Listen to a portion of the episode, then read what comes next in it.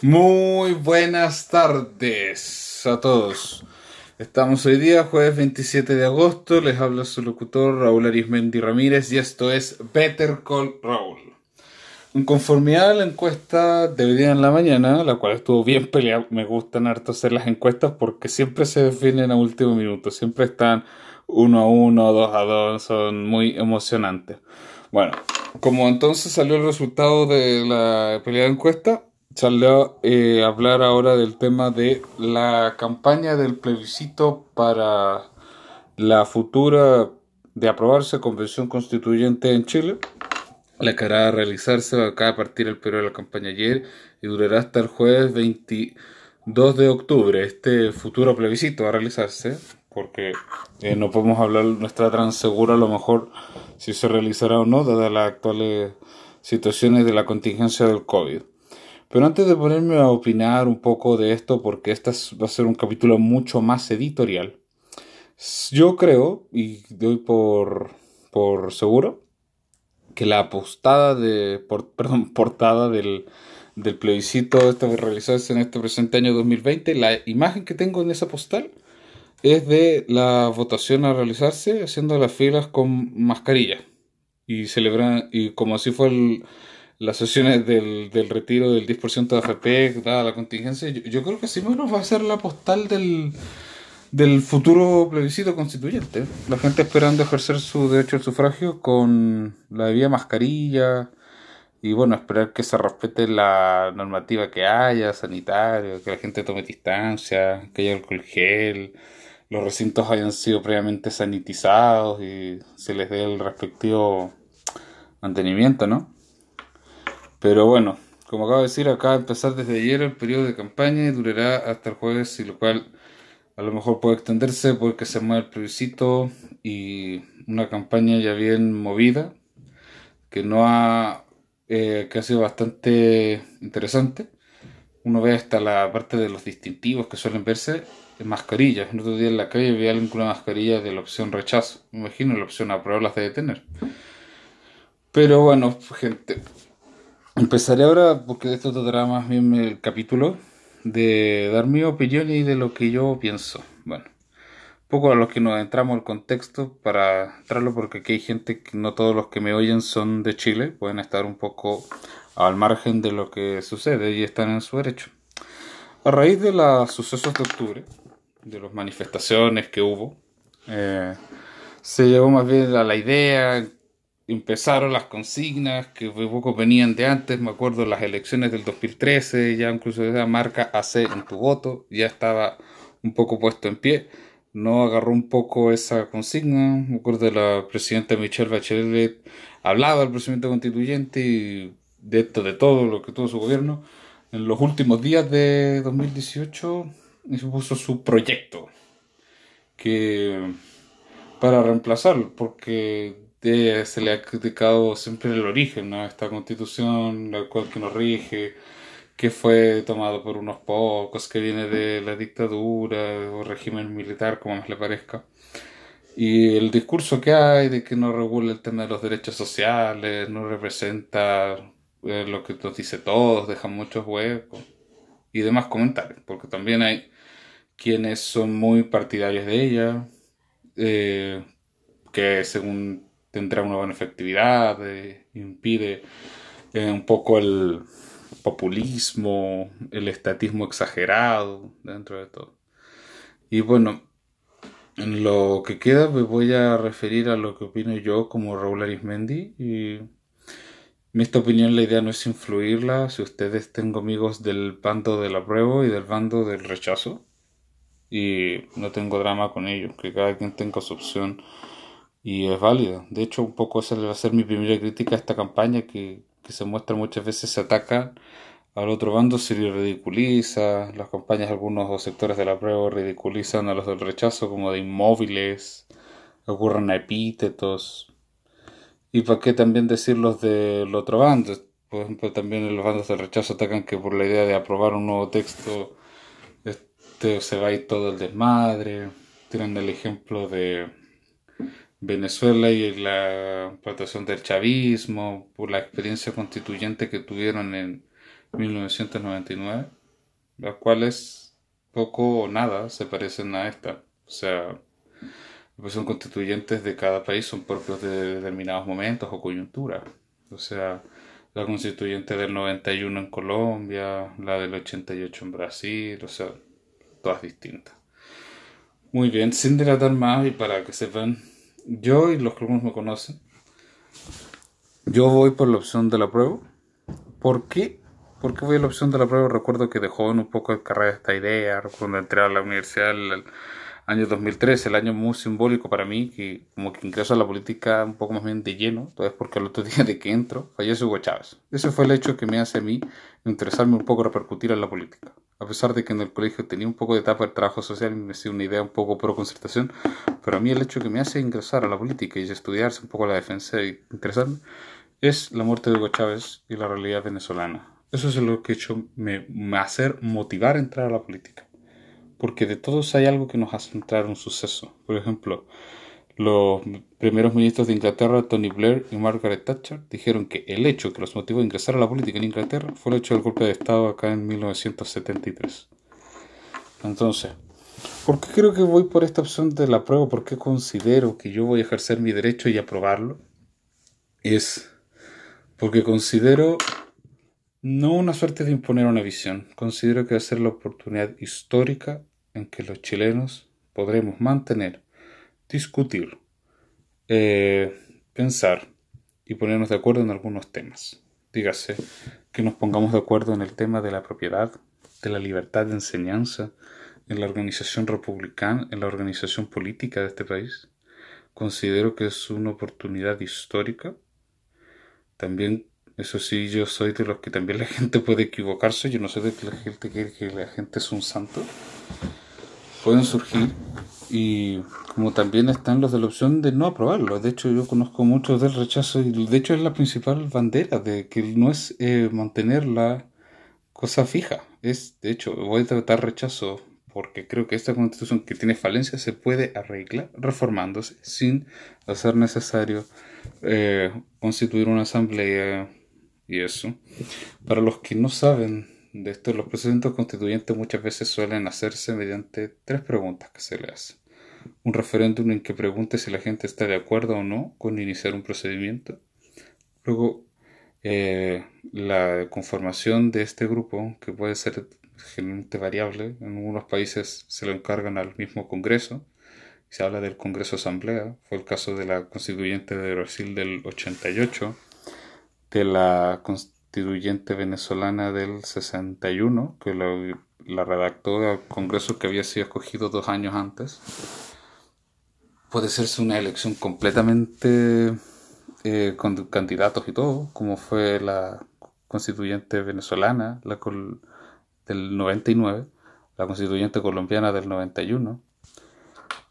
O también pueden constituirse órganos mixtos por ejemplo. De hecho, está entre una de las opciones para los que quieran ir por la opción a prueba, es que se haya una mitad de convencionales o constituyentes elegidos por la ciudadanía y otra parte del Congreso del Poder Legislativo, legislativo disculpen, que la redacten juntos. Lo más común es que se conforman estas asambleas, pero como son muchas, más de 100, porque algunos elegidos, otros que, que representarán a sectores, por ejemplo, el de estar si se incluyen a representantes de los pueblos originarios. Normalmente ellos designarán una comisión técnica, muchas veces de juristas o por los miembros de la Asamblea, quienes redactarán el texto.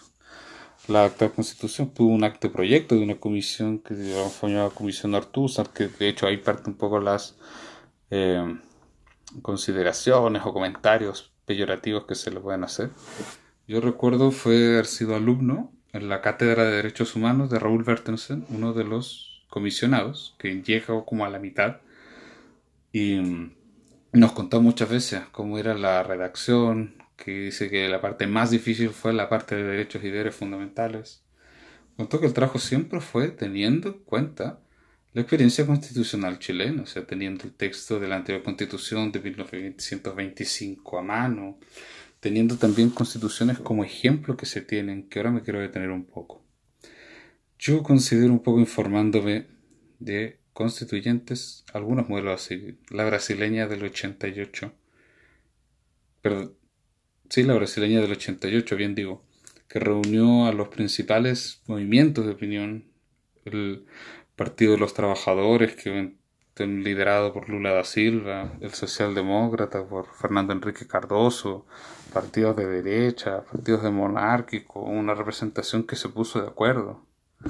La constituyente del 79 en Perú también siguió esa idea. Este, como ustedes ven, hay mucha experiencia. Ahora, un poco quiero hacer los alcances. Es que yo creo, un poco conversándolo, que en la constituyente que efectivamente podamos tener de ganar la opción a prueba, yo creo que vamos a ver muchos políticos del acontecer que vemos muchas veces. O sea, yo hablaba ayer con mi familia y dije, si los dinosaurios políticos, cuando uno ve ya congresistas de hace más de 30 o 20 años en el Parlamento, también un son bebés. Yo creo que a futuro seguiremos teniendo a la diputada Camila Vallejo en el Congreso, a Boric, a Paulsen, a muchos que ya son jóvenes. Yo creo que los vamos a seguir viendo. Algunos a lo mejor de los que seguimos viendo llegarán a ser presidentes o fueran ministros. No me quiero meter en el debate electoral que se va a realizar en, el próximo año, en 2021, el cual sí yo considero van a ser las elecciones más importantes de los últimos tiempos y a lo mejor cuyos efectos aún van a repercutir a 20 años de hacerlo. Me atrevo a decir que serán las elecciones más importantes en la historia de Chile del siglo XXI, las realizarse el próximo año en 2021. Pero, ¿cómo va la cosa? Este, este es el tema. ¿El plebiscito se realizará o no se realizará? Según la, como se tome la pedida de la autoridad sanitaria. ¿Tendrán a lo mejor modelos a la vista de las anteriores constituciones de Chile? Las constituciones de la región. Yo creo que las van a tener a la vista. Pero me voy a hacer detener en una reflexión. En dos, por lo menos, constituciones que considero importantes analizar.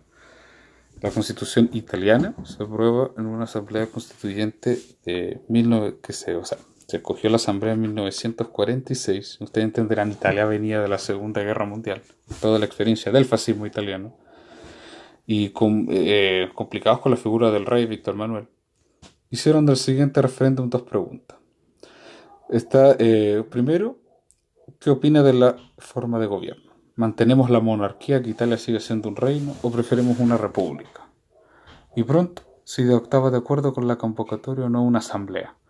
En la asamblea que estuvo liderada por dos movimientos, el Partido Demócrata Cristiano y el Partido Comunista Italiano, que lideraron la escena política ambos partidos desde 1946 hasta la década de los 90 con las rivalidades y las críticas que se tenían. Italia siguió adelante como una república la segunda mitad del siglo XX y a día de hoy siguen con esa constituyente, con ese origen, con artículos que regulan los derechos, diciendo que Italia es una república formada por trabajadores, porque eh, antes de ir a la otra constitución, en eso va a estar el debate. Pero también van a haber cosas que se van a mantener, señores. Se va a mantener, yo creo, a mi parecer, el sistema democrático, el sistema republicano, el sistema presidencial, la bicameralidad del Congreso, va a mantenerse el Poder Judicial, del Ministerio Público, del Contralor.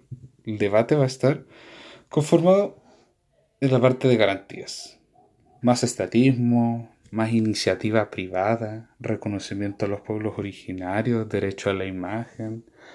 Aprovecharán a lo mejor de discutir otros temas, zanjarnos el tema del aborto, de las uniones entre personas, eh, de los derechos medioambientales, los derechos de la identidad, regular el orden público económico, discutir el actual sistema de pensiones. Esos van a ser los temas de la futura convención constituyente. Y estaremos al vilo, estaremos, pero y bueno, de ahí habrá se tendrá que hacer otro referéndum para ratificar ese texto y si ganará una opción se, pondrá una puesta en vigor del texto y si no, bueno, muchas gracias por sus servicios, pero la gente no está de acuerdo. Y la otra constitución que yo, porque es de otro país que se sabe poco, pero en verdad admiro, yo les voy a hablar de la India, señores. Me van a decir, este tipo está loco, pero si estamos en Chile, ¿por qué me habla de la India? Por una cosa, India al haberse independizado en 1947 también tiene una discusión respecto a cómo organizarse como nación. ¿Y saben qué tiene India? Primero un Estado laico, con toda la diversidad de religiones, el Estado mantiene laico. Cualquier persona tiene el derecho y la oportunidad de ingresar a la política. Usted al Parlamento indio, gente de altas castas, gente de a pie, obreros de todas las regiones, un idioma oficial el hindi y el inglés, y que los ha unido en cierta forma. Porque miren, India tiene una particularidad muy simpática. En un tremendo territorio, volviéndose casi el país más poblado del mundo al lado con China, posee lo siguiente. En India ustedes ven ver que hay entre ellos creen en distintos dioses, hablan en distintos idiomas, tienen distintos colores de piel, incluso no comen lo mismo. Pero ¿saben que tienen todos los indios, desde el norte hasta el sur, del este el oeste? El tremendo orgullo por sentirse indios. Por lo cual ha mantenido que sean una república parlamentaria que le permite el acceso al poder o a la política a cualquier persona, a cualquier ciudadano. Y les voy a dar un ejemplo.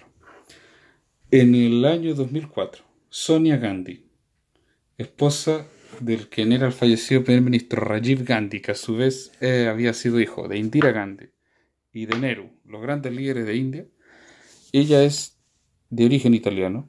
India es porque se casó con un ciudadano indio de cultura católica.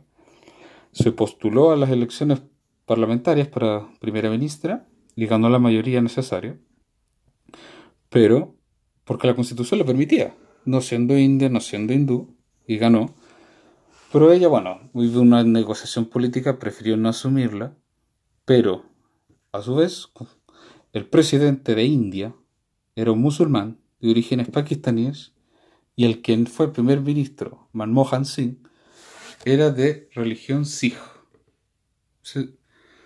Por darles un ejemplo, yo creo que la constituyente es una oportunidad histórica para este país, para ponerse a discutir. Pero seamos claros, no va a resolver los problemas que hay actualmente ni los que puedan surgir, pero será el instrumento que regirá la organización política de este país y que cambiará, o a lo mejor mantendrá muchas cosas. Pero nos veremos los chilenos ponernos de acuerdo en la forma de gobierno, en nuestras garantías, en mecanismos para proteger esas garantías. Ojo, no solo una constitución para mí no es efectiva si solo en lista de derechos, sino lo fue con mecanismos de defensa. Con mecanismos de defensa. Como recurso de amparo, recurso de protección, las acciones que establece la Constitución. Algunas cosas que yo creo que podemos rescatar. Y también, si se podrá reconocer o más protección, bienvenido sea. Bienvenido sea. Y también una crítica, hagamos este debate con civismo, en democracia, con armonía, con tranquilidad. Lo que nos falta a los chilenos, y que yo creo que si lo hacemos vamos a empezar a solucionar un montón de los problemas, dejar de mirarnos como enemigos si no pensamos igual. Los chilenos hemos pasado por momentos mucho más graves. Hemos pasado como país tremendas situaciones. Hemos salido de muchas cosas con civismo. Con civismo, con educación, con respeto. Porque el pueblo chileno, por mucho que actualmente se le pueda criticar por el pesimismo que hay por la situación, es un pueblo honrado, de gente trabajadora yo probablemente el mayor error que tenga es que soy extremadamente optimista. a lo mejor porque nunca me ha tocado verla mal. Pero yo creo que vamos a salir adelante. Pero poniéndonos a trabajar y conviviendo de una forma pacífica, tranquila, tolerante. Yo creo, porque siempre creo que las cosas van a salir bien. Va a ser duro. No van a ser años sencillos. Van a ser años de incertidumbre Van a ser años en que veremos la precariedad, años de crisis, a lo mejor. Pero independientemente sea largo o sea corto, vamos a salir adelante. Con eso mi opinión respecto al tema eh, del. Como les dije, como hice la encuesta y prometí, seguiremos en otro capítulo analizando el caso AMBA, perdón, el caso de Norma disculpen, la contingencia de tantos casos aún no lo pone a confundirse entre tantos casos. Los pondremos a trabajar en ello y tengan todos ustedes un fraternal abrazo de mi parte. Les habla Raúl Arismendi.